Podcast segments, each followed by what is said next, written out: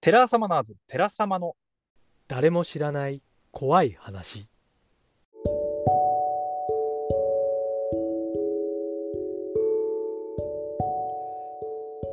2024年、明けましたいというこ明けましとたでございまして、はい。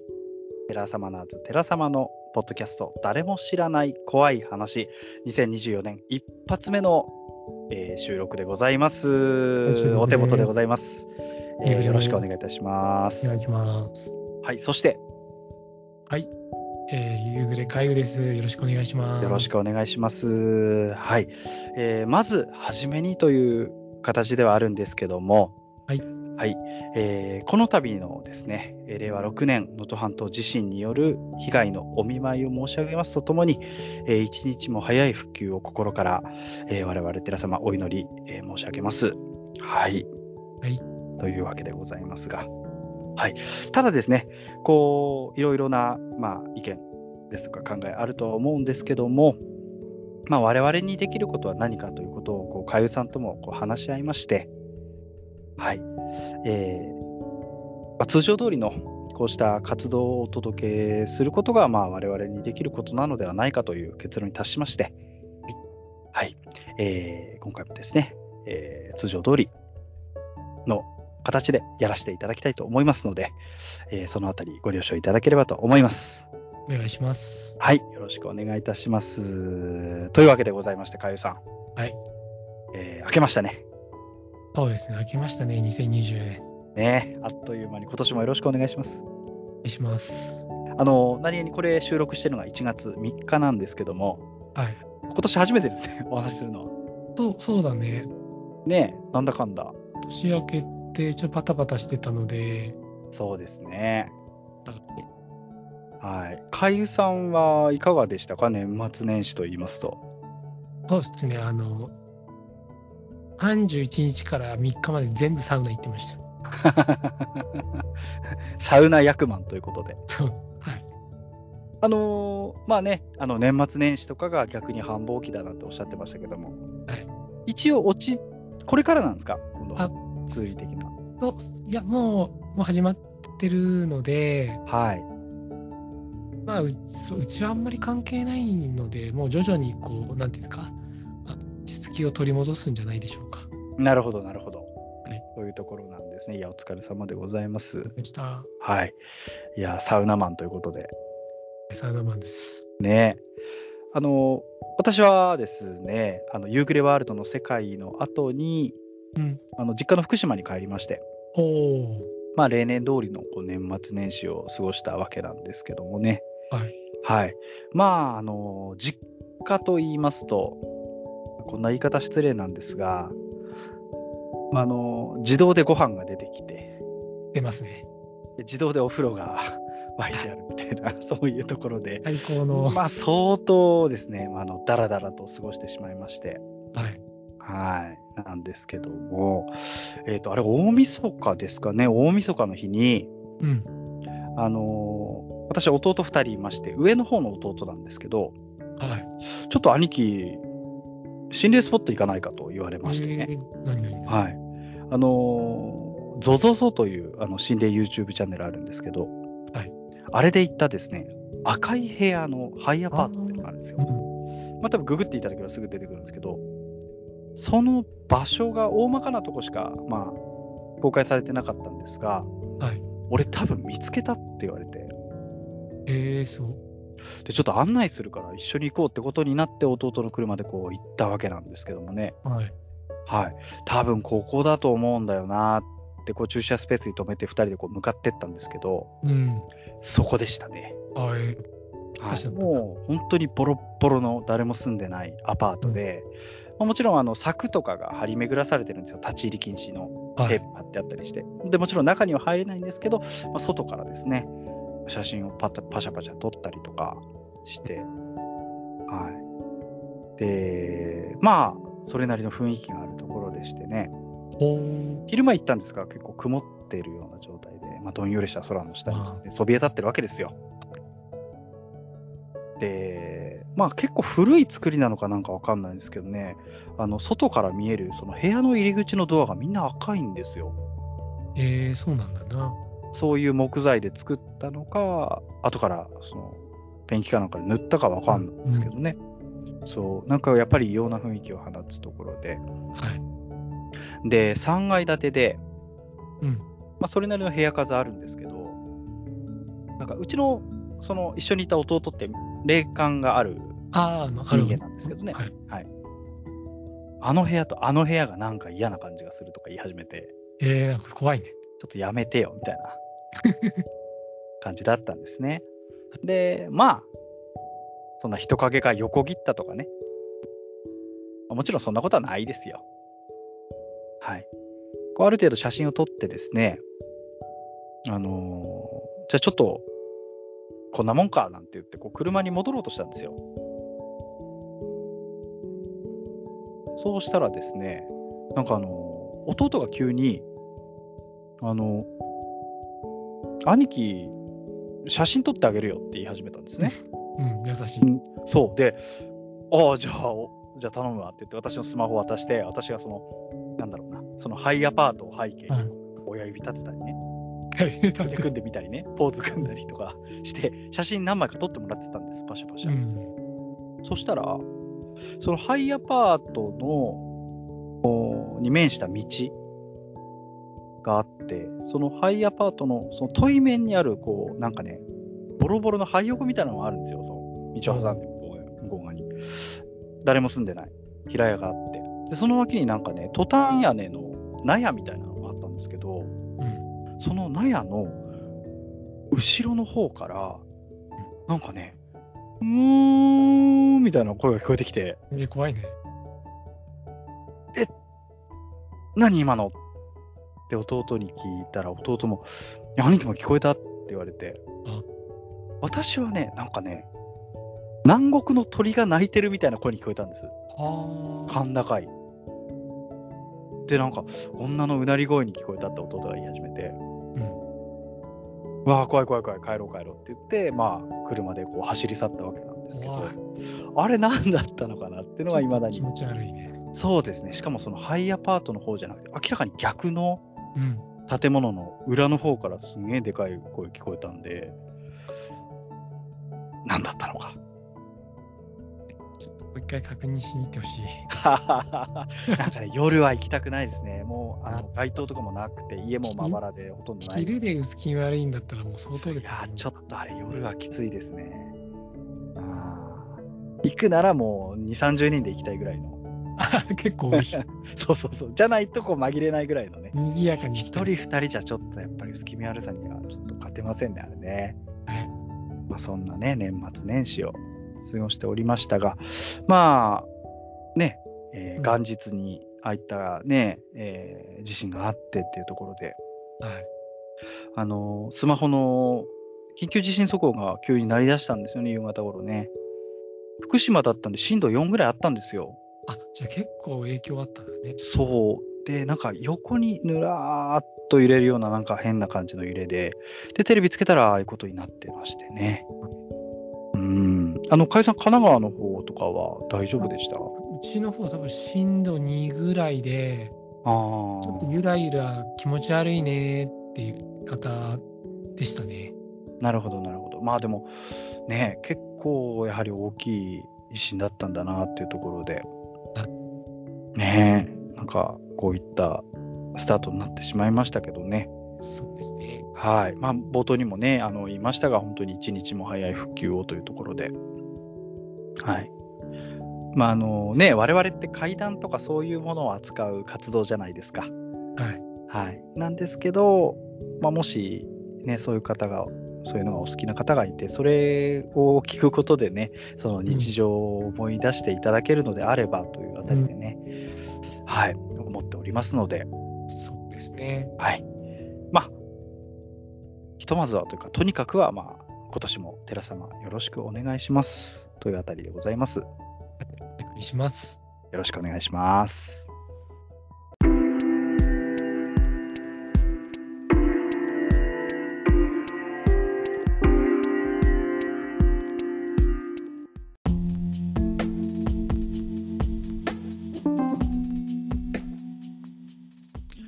はい、というわけで、2024年が始まったわけなんですけども、はい。はい、寺様1月からうん舞、台が控えております。控えてますね。はい、1月27日、高円寺パンディットさんで、えー単独ライブということで、かなりこう、準備は仕上がってきてますね。そうですね。いろいろこうね、練ってるので。そうですね、で、こう、なんていうんですか、仕込み的な部分もいろいろとうん。並行してやりつつなんですけども、はい。まあ、お席がだいぶということで、あの、何度もアナウンサーさせていただいてるんですけども、うんまあ、そろそろで、行くんじゃないかというあたりで。そうですね。はい。なので、ぜひとも早めに、あの、ぜひとも、あの、事前予約の方をしていただければと思っておりますし、あと配信もございますのでね、はい、配信あります。その日いろんなイベントをこう、重なってはいるんですが、うん、そうだね。ね、配信は2週間アーカイブつきますのでね、はい。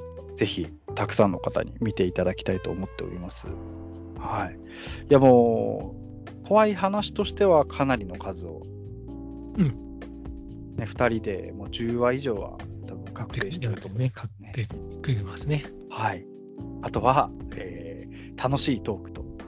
はい、楽しいトークね。あの、楽しいかどうかはお客さんが判断するんですけどね。そう僕らが楽しいだけじゃダメなんだよね。そうそうそうそう、そこはね、はい、そのあたりもね、こうご一緒に、えー楽しんでいただければと思っております。多分あっという間の2時間とかそれぐらいになっちゃうまあとそれはも思う確実でね。ですから、ご期待いただきたいと思っております。ぜひ。はい、それが1月でございます。はいはい、実は、2月にも、はい、寺様プレゼンツございます。あります。。怪談ライブがございます。はいはい。2月。えー日にちを、えー先に申し上げます。はい。ね。皆様ぜひカレンダーの準 備をいただいて。2月11日の日曜日。はい。夜。寺様プレゼンツの第4回 4, 4弾、5弾それぐらいになります。 ?5 段かね。うん。はい。お届けいたします。単独の後ですので、ゲストの方をお呼びします。はい、ゲストいます。それでは、じゃあまあね、大会競技委員長の夕暮れさんからね、ここは。はい。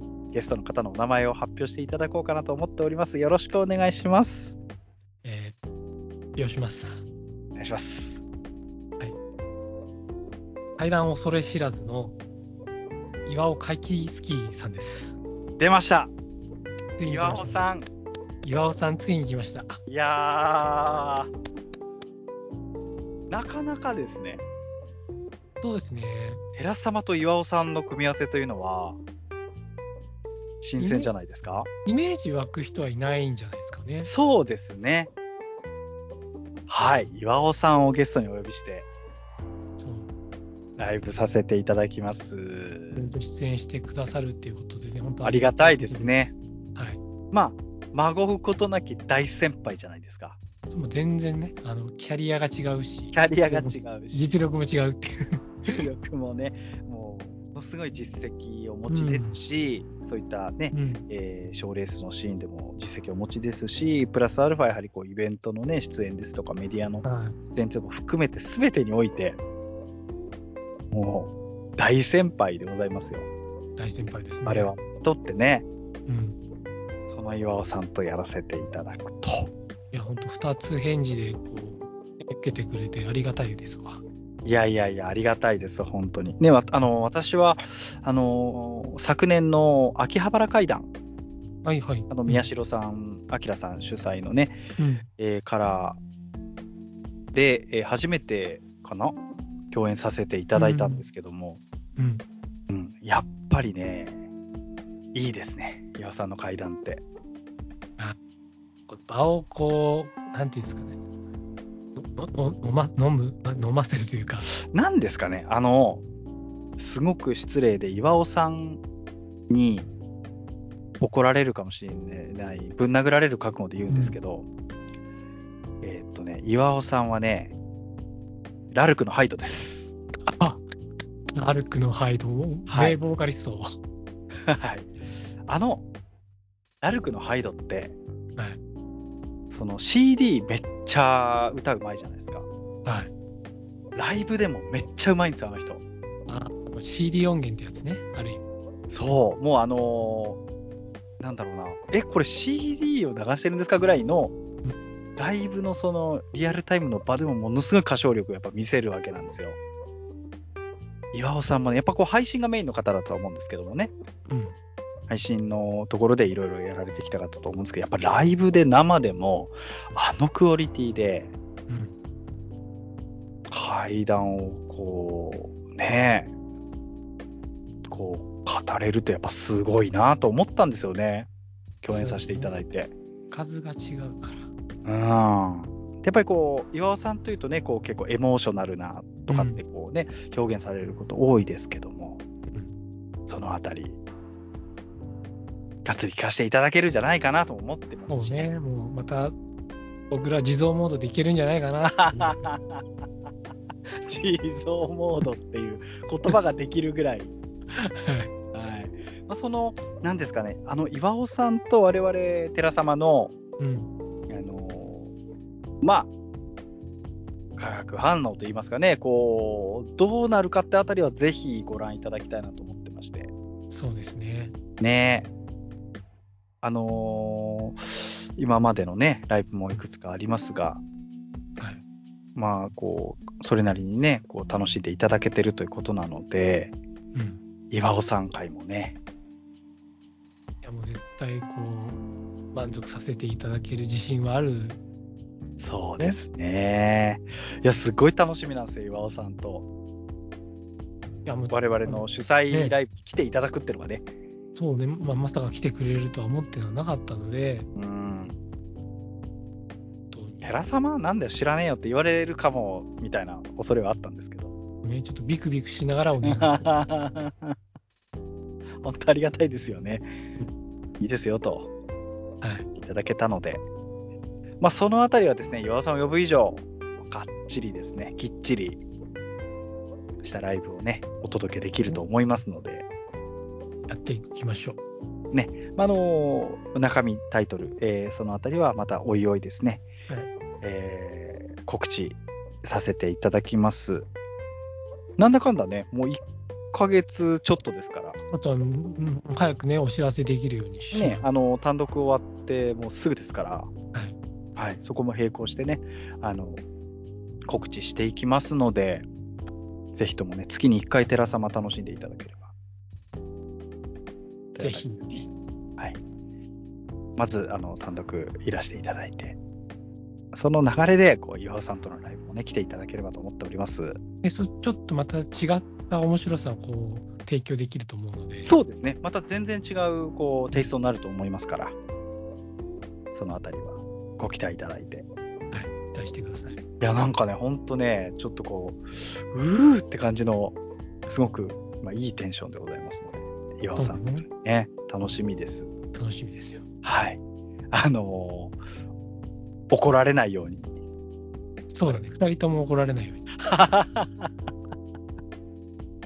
まあそのあたりもね、こう、蝶々発のやり取りできたなと思ってますけどもはい。岩尾さん、また面白いんだ、あれが、あのーフリートークが。そうね、やっぱりすごいこ、そう回しがうまい。う、うまいですよ、岩尾さん、本当に。だから、本当にね、その、お地蔵さんになんないように、もうね、あの腹顔。あの、ライブの9割岩尾さん話してたってことにならないように、そう、それであらがっもてういきましょう。大失態出さないようにしましょう。というわけでございまして、2月の寺様プレゼンツもぜひともご期待いただければと思っております。はい。よろしくお願いします。します。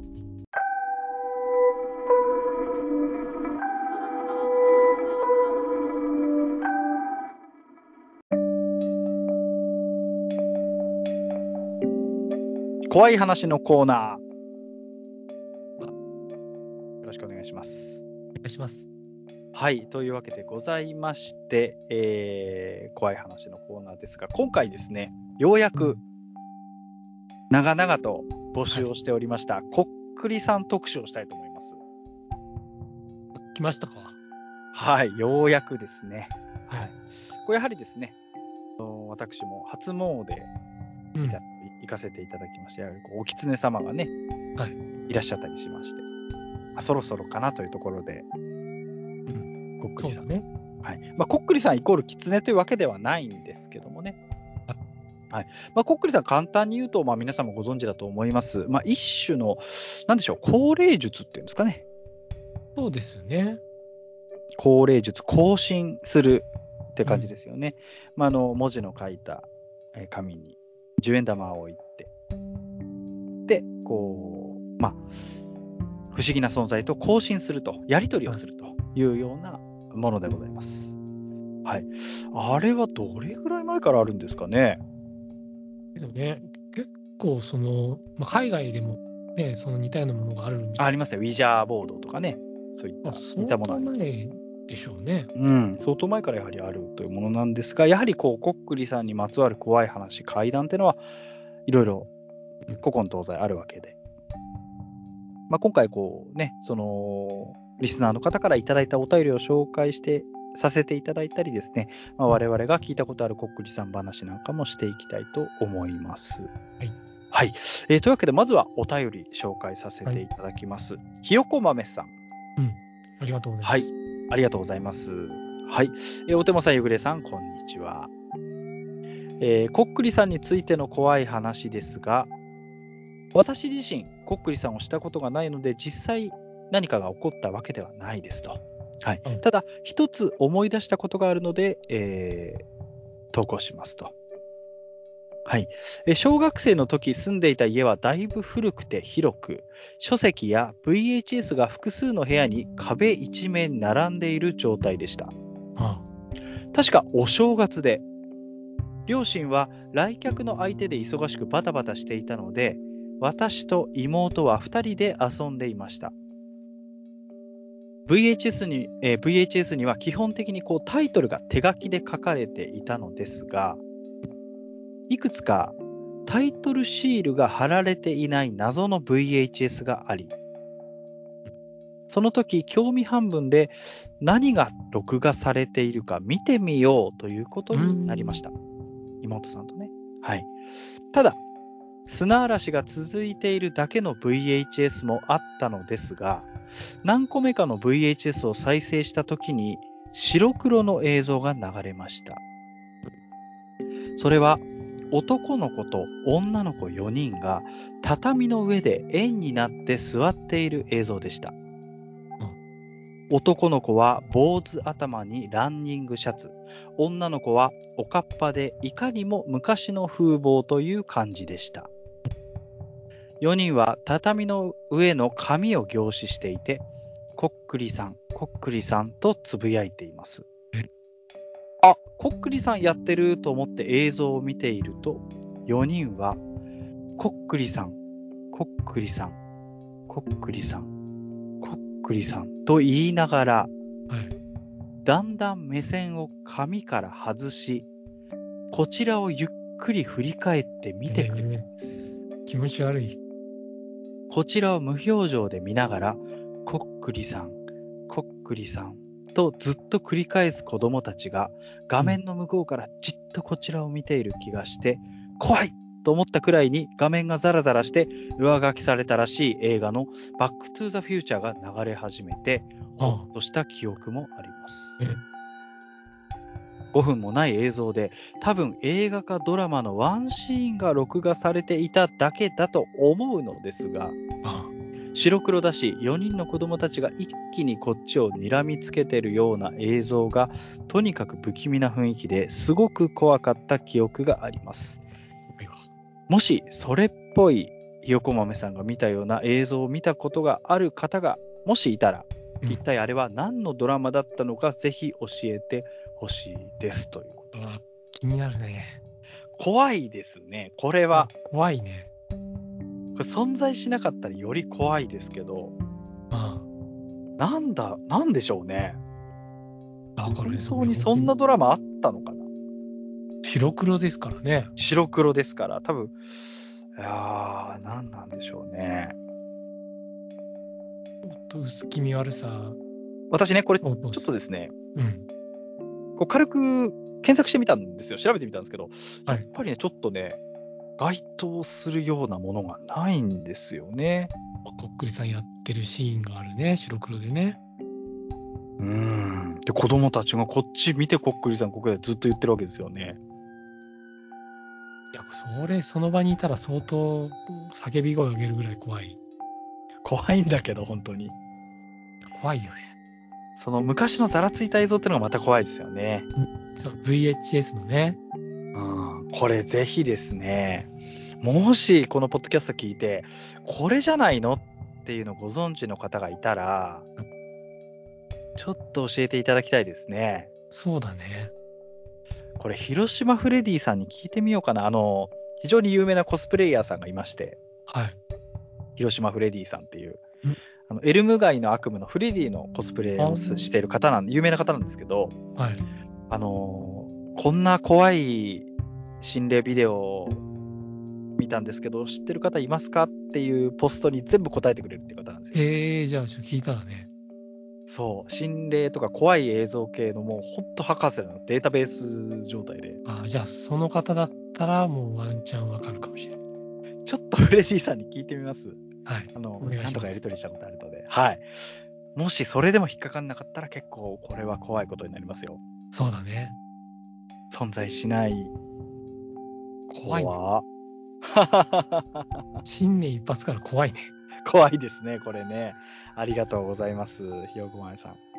ひよこ豆さん、この前もなかったでしたっけなんかあの、なんかあ天窓からなんか出てきたみたいな。ああ、なんかそんな感じあったねれ。も VHS だった気がするんだけどな。あれ、カセットテープじゃカなセいットテープかう。怖いですね。怖いね。はい。ありがとうございます。ありがとうございます、本当に。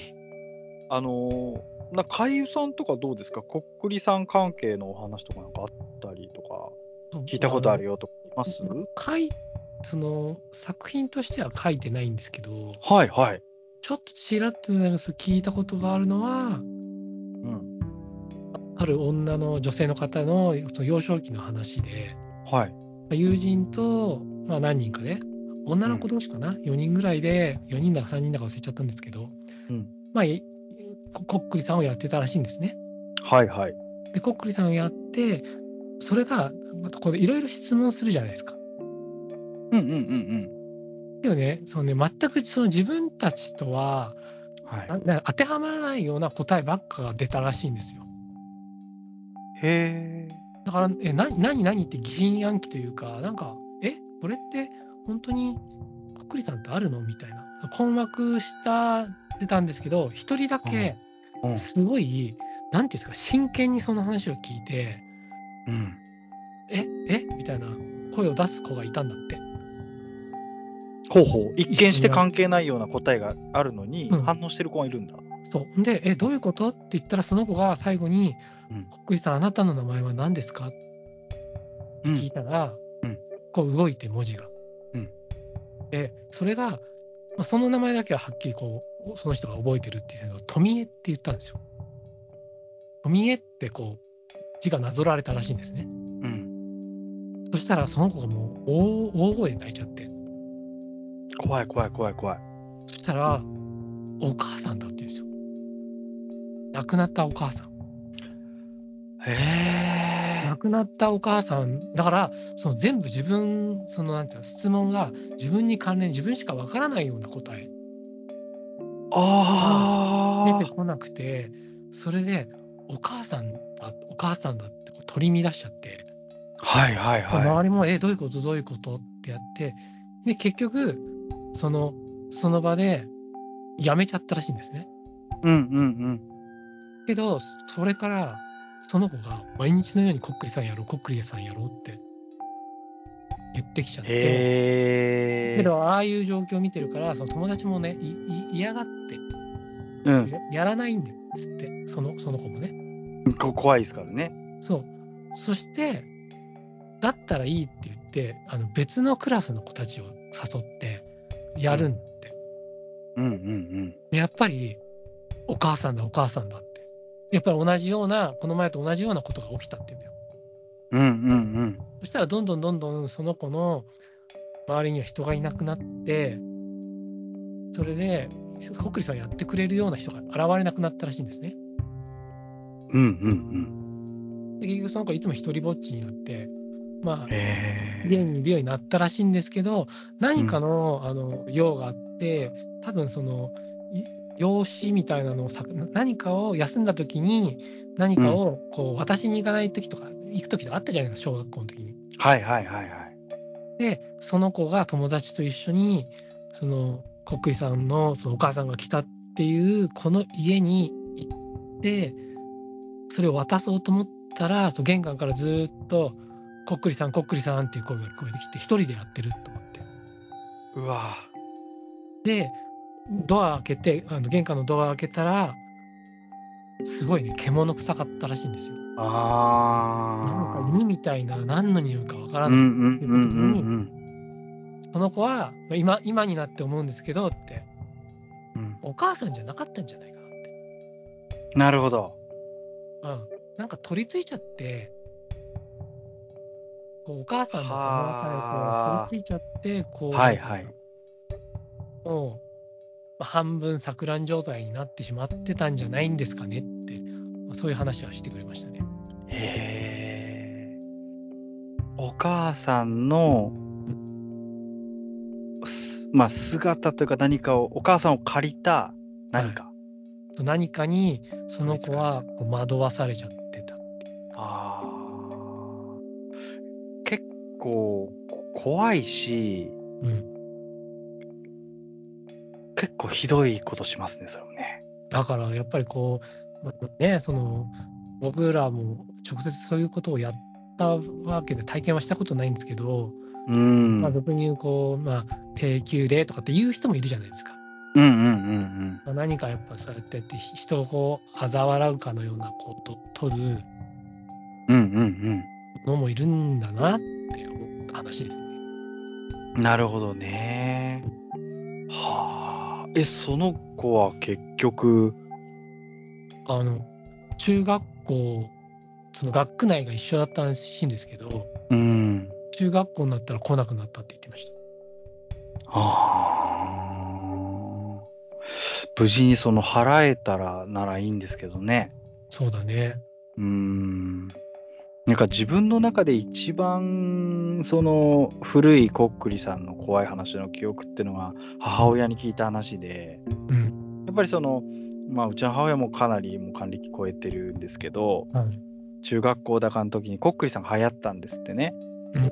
で、なんかふざけてやってた子が授業中に突然叫び声上げて、はい。その女の子だったらしいんですけど、ああの机の上にもうなんだろう、その、まあちょっと表現悪いですが、うんこ座りみたいな感じで座っちゃっあ。て、あもう目がもう白目みたいになって、あ。でね。、机の上におしっこしちゃったんですってえ、えうなり声みたいなの上げながら。あで、結局、その後気失っちゃって保健室連れてかれてっていう、あ。やっあぱりその獣に何か疲れてしまったとかね、ううん、なのかもしれないですし。なんかその低級霊を呼び出すとかって言いますよね。あ。そう言いますよね。動物の、まあ、霊的なものだったりとか。はいなんかそれにその質問に答えてもらうみたいなことらしいですけど、なんか意図せずとんでもないものを呼んでしまうってこともあるみたいですよね。なんか不思議なもんで、女性がなんか取りつかれるイメージが多いですよね。確かにそうかもしれないですね。あの意図せず何か別のものっていうと、あの奇跡体験アンビリバボーってあったじゃないですか。ありましたね。あれのホラー界でね、浜美さんの呪いっていう話があって、ええ。中学生、やっぱ女子中学生がね、こっくりさんしてると、名前を聞いたときに、浜美って指すんですよ。はい。でそれが、なんか、とんでもない邪悪な霊かなんかであ、なんか事故にあったりとか、いろんなことがそこから起こる。で、最後、なんか謎の人影みたいなのが現れるみたいな話なんですけど、ね、怖いやつ。めちゃくちゃ怖い記憶があるんですよね、その浜美さんっていう話うが。ん。それもきっかけはやっぱこっくりさんで、うんみ。たいな話ですしね。やっぱ一番あるのはこうね、あの、狐つきじゃないですけどね、そうだね。っていうような話だったりしますけどもねうん。かゆさんはやったことありますこっくり さん。がね、あの、ビビデなんで一度もやったことがな いです。これ前も言ったかもしれないんですけど、私一度だけ会って、きょ去年、おととし、去年かなあ一昨年かななんかやって、まあ、大のね、40近い大人たちがですよ。おたこっくりデビューそう、こっくりデビューしたんですよは。した時に、もう即席でね、紙に書いて、国際やろうぜって話になんかでなって、あで始めたんですけど、動くんですよね、不思議なもんで。軍10円玉が。あれが不思議で、で、その時も言ったかもしれませんが、その、無理やり動かし、誰かが動かしてるとなると、はい紙も一緒に動くはずなんですけど、そうだね。 10円玉だけ滑らかにスースースースー動いていくんですよそれね。が不思議だよね不。思議なんですよ。まあ、科学的に理屈はつくらしいんですけどね、そういうのね。うん。集団、まあ、催眠なのかなんだか分かんないですけど、あるらしいんですけど、でも不思議だったな、あれは。いやね、その場で直で見ると不思議だよね。私、やっぱ怖くてあ、で最後ね、こう、お帰りくださいっていう時に、なんか、そ鳥居が一番あって、そこにこう、最後は銃弾戻すんですけど、はいその通り、鳥居を通り越して、どんどん先行っちゃって、ええなんか帰ってくれないみたいになって、結怖い局ねね、その机から10円玉がその、わーっていって、カチャンと落っこっちゃったんですよね。で、一応終わりにしてあ、あとなんか使った紙は何日間以内に処分しなければならない。みたいなのもあるらしくて、10円玉とね、はい。まあそういうこともありましたけどね。いやー、なかなか。いつかこう解散の話はやっぱ怖いん。ですね。じゃ あ今度、寺様で。ちょっと寺様で。では続いてのお便りをはいご紹介します。はい。えー、ノンストップクソシガーさん。あはい。えー、四国のね、怪談師の方でございます。お便りいただきました。はい。はいえー、インスタライブであ。うん。しながら一人でこっくりさんをやってました。なかなかいい趣味ですね。せっかくなんでということで、何がせっかくなんでしょうか。 せっかくなんでということで、合わせ鏡を作って、ようやるわ。その中で一人でこっくりさんをするんですが、あと強すぎだろ。ねえ、ガラスの灰皿の上で線香に火をつけてから一人でこっくりさんを始めました。はいはい。で、その事前にですね、ネットでこっくりさんに聞いてはいけないことってのがあるそうで、それを調べてからスタートしましたと。うん。はい、それが、その質問が、こっくりさん、こっくりさん、あなたは誰ですかって質問らしいんですよ。あ尋ねるあ。すると、あなたは誰ですかっていうのを聞いてる最中に、階段を上がってくる足音が聞こえてきええて、怖い怖い怖い。コメント欄にも、足跡がしてないみたいなコメントが溢れてきたので、足音ぐらいでビビると思うなよ。やるならもっとしっかりビビらしてみんかいって叫んだら、うん志賀さんが、ガシャーンって大きい音がしたと。はい。して、えー、志賀さん、悲鳴を上げて家の外まで逃げるという 失態を犯してしまいましたと。 相当怖かったんですね。で結局、我に返って部屋に戻ってみたら、うんガラスの灰皿が真っ二つに砕けてましたと。ええそういうお話を相いただき当まなし。力じゃないですか。 怖った怖っっていうか、志賀さん、ようやるな。 ちょっとあの、やりすぎ。ちょっと、ちょっとノンストップ感が出てしまいましたね、これね。そうだね。いやー、怖っだってその最中に誰かがね、階段上がってきたとか、めちゃくちゃす、まずその時点で怖いじゃないですか。ちょっとね。あー で、最終的にはこう、ね、物理的にぶっ壊れてたと。真っ二つって怖いね。ガラスが。いや、よっぽどですよね。まあちょっとあのね、その霊的なものもムッとしたのかもしれませんし、あ、そうね。そんなこと言うなやってな。じゃあやってやるわみたいになってしまったのか。はあ、いやー、なかなか、いや、志賀さん、ありがとうございました。ありがとうございます。いや、そんなところではあるんですけどもね、まあ、その、まあ、こっくりさんにもいろんなルールがね、ローカルルールが多分ありますからね。そうだね。ねで、結局、こっくりさんに聞いてはいけないことみたいなのも、おそらくそういうネットのね、そういった都市伝説的な風に言われてるんだろうしうん。私もね、こっくりさんにまつわるお話があるんですけどうん、ちょっとセンシティブな話なので、クローズド、完全クローズドのとこでしか言えない話なんあであすよー、ね聞。きたいわね。うんはい。なんで、いずれね、そういう場があれば、はい。ちょっとね、配信だと言えない話なんですよ。そうなんだ。うん。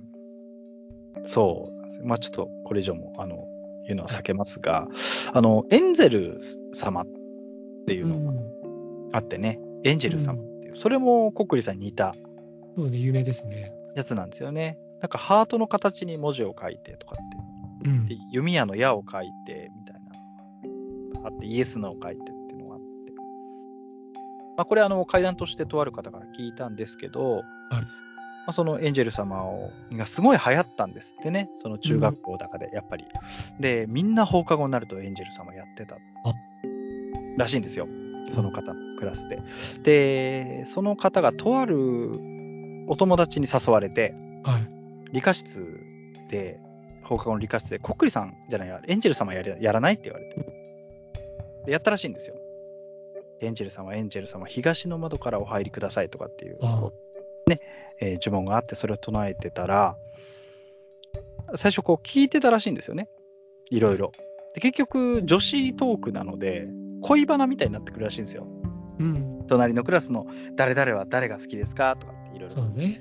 キャッキャッキャッキャやってたらしいんですけど、で、エンジェル様って10円玉じゃなくて、鉛筆を縦にこう置いて、あ、そうなんだ。そうなんですよ。で、その、まあ、芯、尖った芯の先をこう紙につける状態でこう立てて、まっすぐ立てて、垂直に立てて、で、その鉛筆のこうお尻の部分をこう握ってやるらしいんですけど、うん。なんか誰か特定の方の男子生徒の名前かなんかをああ。の話を聞いたときに、テーブルをドーンってすごい叩くような音が聞こえたんですって。えでうわってなったら、その握ってた鉛筆の芯の先が自分の顔を向いてたんですって。ー、うわ。で、もう一人の友達は手離して、めちゃくちゃ笑ってるんですって。もう自分の方を指さして、ヒーヒーって笑ってるんですって。で、その、えーくるってこう自分の方を向いた鉛筆が、自分がこう意図してないですけど、こうグググググってちょっとずつ自分のこう目の方に向かってこえー、う、なんかね、どんどん近寄ってくんですって。あで、もう片方の手でその腕を押さえようとしても、その片方の鉛筆握った手がこう、ちょっとずつちょっとずつ動いて、目の方に来るらしいんですけど、で心の中でねエンジェル様お帰りくださいってこう唱えてたら、ふって突然その鉛筆握ってる手の力が抜けて、鉛筆が床に転がったらしくて、で友達もきょとんってした感じで、覚えてないんですって、そのね、笑ってる間のこととか。あ。はいはい。そんなことがあって、その子はもうエンジェルさんもしなくなったんですってね。しでたくないよね。でももう一人、その笑ってた、一緒にやった友達はやっぱりエンジェル様が好きで、うん。ずーっとなんか他の友達とやってたらしいんですけどえ、ある日突然ね、なんかその友達の子が授業中に叫んだかな、ギャーって言って、なんか手のシワが、なんかね、人の顔みたいな形になってたんですよ、その時。えなんかね、手相が。手相かな手のシワってその方おっしゃってたんですけど、なんかね、片方の手がこの男の子なんですって。うん。で、もう片方の手がおじいさんみたいな顔になってたらしくて、えで、それでギャーってなって、なんか保健室かどっかに行ったらしいんですけど、ー、怖いんだよ。なんか、そのクラスの中では、あ、あれは絶対エンジェル様だみたいな噂になって、あそのことがあってから、なんかだんだん怖くてみんなやる人が少なくなってって、みたいなことがあったらしいです。ーえー、人の顔か。人の顔なが浮き出てきたみたいな感じなんですってね。エンジェル様をやりすぎるとそういうことがあったっていう話なんですけど。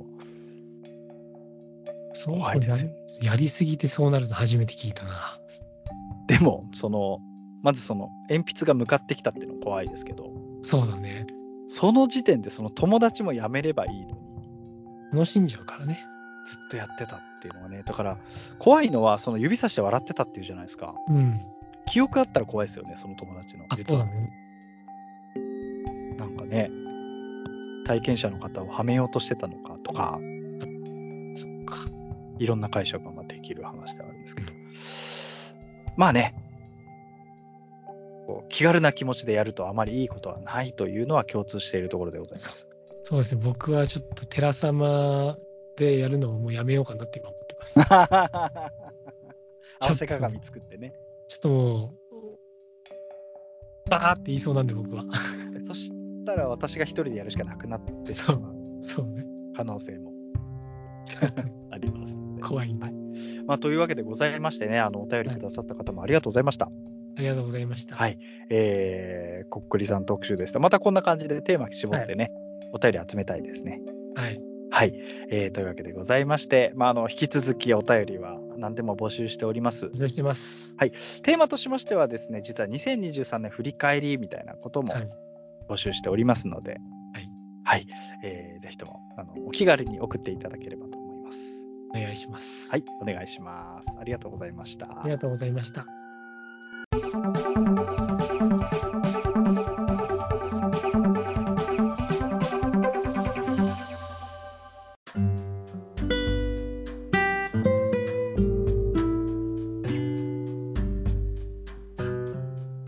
はい、というわけでございまして、2024年一発目のポッドキャスト、この辺りで終了ということになるんですが、かゆさん、何か言い残したことありますかそう、あのね、これ実はあの、ちょっとぜ前回のイベント、はい。まあ、集覧ガイドの時に、はいはいはいはい。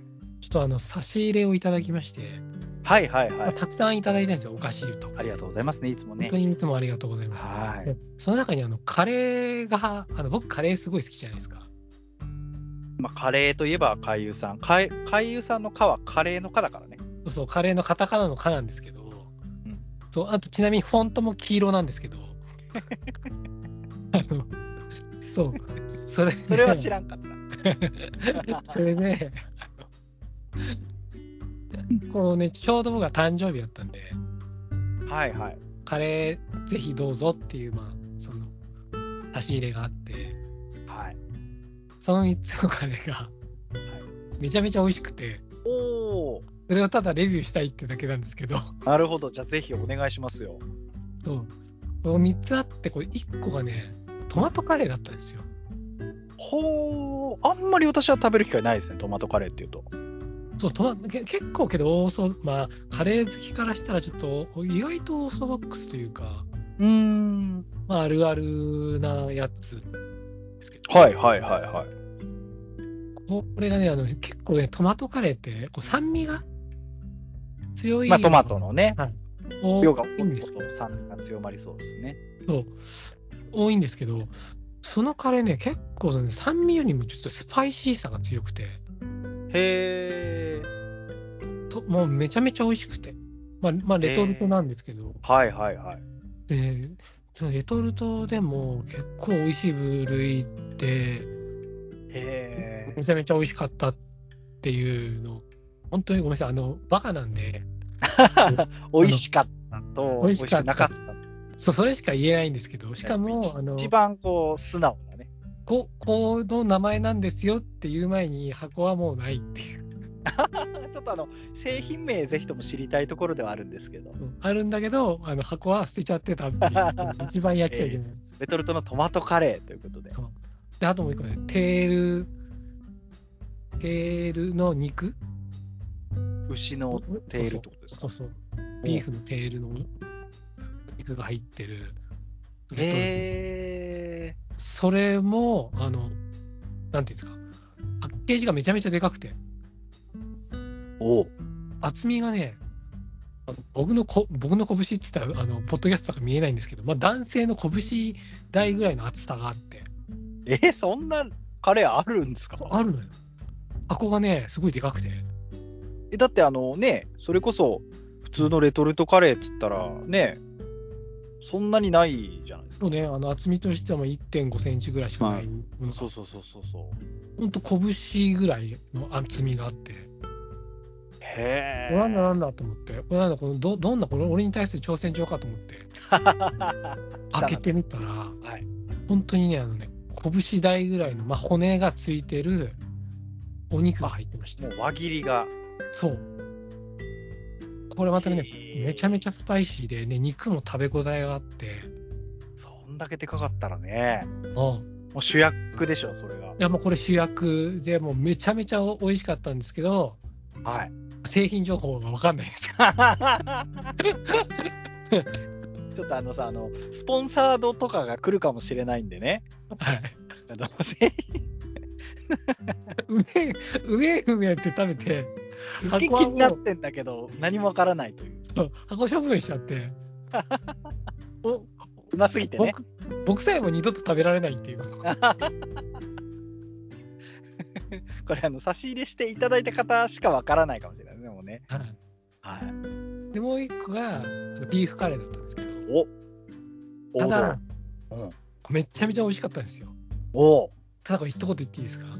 はいビーフの産地がわからないっていう、俺が。完箱捨てちゃったから。成なんでまず箱捨てんのもうわかるカレー食べることしねか中身集だか中しら大事なのはそうわかるカけレーど食べることしか集中してな くてすぐ温めてすぐ箱を捨てちゃって食べて美味しかったっつってこれレビューしなきゃって言ってその箱の名前をあのまああのあれなんだこれもう本当に送っくれた人しか分かんないんでしょうね。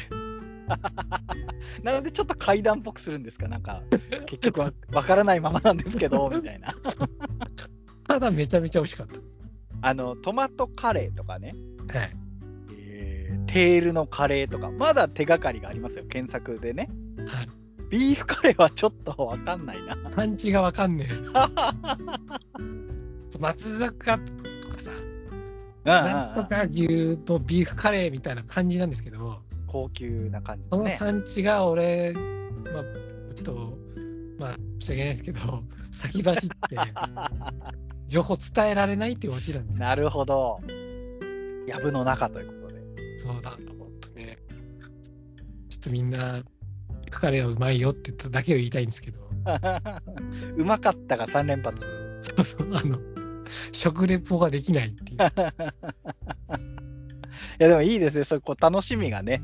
はいなんかあのーたまにどっかの駅ビルの地下とかの食品売り場とか行くと、うん、ずらーってあのレトルトカレーがいろんな種類が並んでるとことかあって、ありますね。でも正直何買っていいかやっぱ分かんなくなっちゃったりするんですよね、そんだけあると。そういう時にこう、かゆさんのね、やっぱレトルトカレーレビューはこう参考になるかなと思ってたんですけどはい、何もわからない と。メーカーも何もかもわからないんで、ちょっと俺には聞かないでく れって。ただ美味しかったよとい。や、本当に美味しかった。ほんそれは間違いほのない事実。んそれだけはもう伝えたい。なるほど。ちょっとあのちゃんと僕、自分で探しとくんで。そうですね。ぜひ、あの、かゆさんうにん再発見していただいて、ぜひ教えていただきたいですね、これはね。美味しかったんで、は一度改めてご報告したいと思いまい。す。ぜひぜひ。あ、そう、あの、差し入れのいただき物といえば、はい私、あの、バケタンいただきましてね。ああ、それこそマシシュランガイドでかな、いただいて、うん。うあんりがとうございましたなんですけども、でも本当ね、年末にね、あの、お墓です、お散歩配信やったんですよはいはいはいはいはい。実際に自分あの映してね、映像付きで配信したんですよ、ニコ生ででその時にあのバケタン持ってったんですよ、で初めて起動したんですよ、はいで最初分かんなくてやり方があもう後からこうなんかボタンを押すとサーチして色が変わるみたいなこと分かってあ、うん。 10分おきぐらいにそんなやってたんですよねうん。あれ赤になると怖いねわかんないと怖いでしょめっちゃ怖い。なんか最初はこう、緑、水色、黄色みたいな感じでこう色がどんどん変わってくんですけど、うん。最終的な確定カラーってあるじゃないですか。ありますね。これだみたいな。あれが赤の時、お墓でめちゃくちゃ怖かったんですよ。あー怖 いね。ああ、ほんとね、逃げたもん。逃げた。で、逃げた先もお墓なんだけどね。ああ、ダメじゃん。いや、かなり広いお墓でちょっとやらせていただいたんですが、うん。なんかね、お墓もお墓で、なんか区画があって、おーその地面の質で、うん。アスファルトから砂利道になって、そこからこあのー荒れ地みたいな、こあるう、ね。明確になんか、多分ラランクって言うと失礼なのかもしれないですけど、怖かったっすね。そっか喧嘩とか捨ててあったりすんのああ、それ嫌だね。とか ね、とかね、あったり、で、なんか電波が急に入らなくなる場所があったりとかね、あうろうろしてたらその電波が入らないところに戻ってきちゃったりとか、ーうん。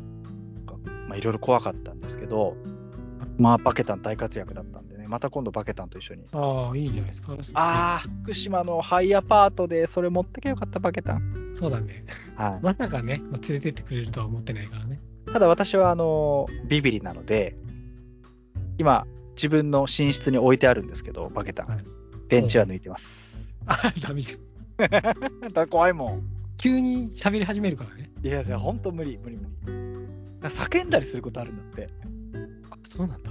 ギャーとかって。あじゃあ、一回もまだそれ聞いてないな。で、かゆさんも前言ってたじゃん、なんか調べても分かんないこと言ってああるあるあるいや最近もなんかあれこれこんな言葉あったんだってのあありましたもんいや、怖いんだよな、そういうの聞いてるすごいよあれ電池抜いて光ったら報告しますね。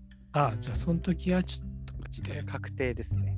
やりましょうはい。いや、というわけでございましてね。あの、はい本当にいただき物もいつもありがとうございます。本当に大ありが切とうにございね、ますはい、いただいたり、使わせていただいておりますので。使ってますはい。まあ、そんなこんなですかね。はい今日のところは。はい。まあ、というわけで、こんな感じでまた、あの、ちょこちょこ、ポッドキャストも更新していきますので、何卒、あの、2024年もよろしくお願いいたします。お願いしますはい。えーというわけで、えー1月3日の収録でございました。はい。えーお聞きくださった皆様ありがとうございました。それでは、さようなら。さよなら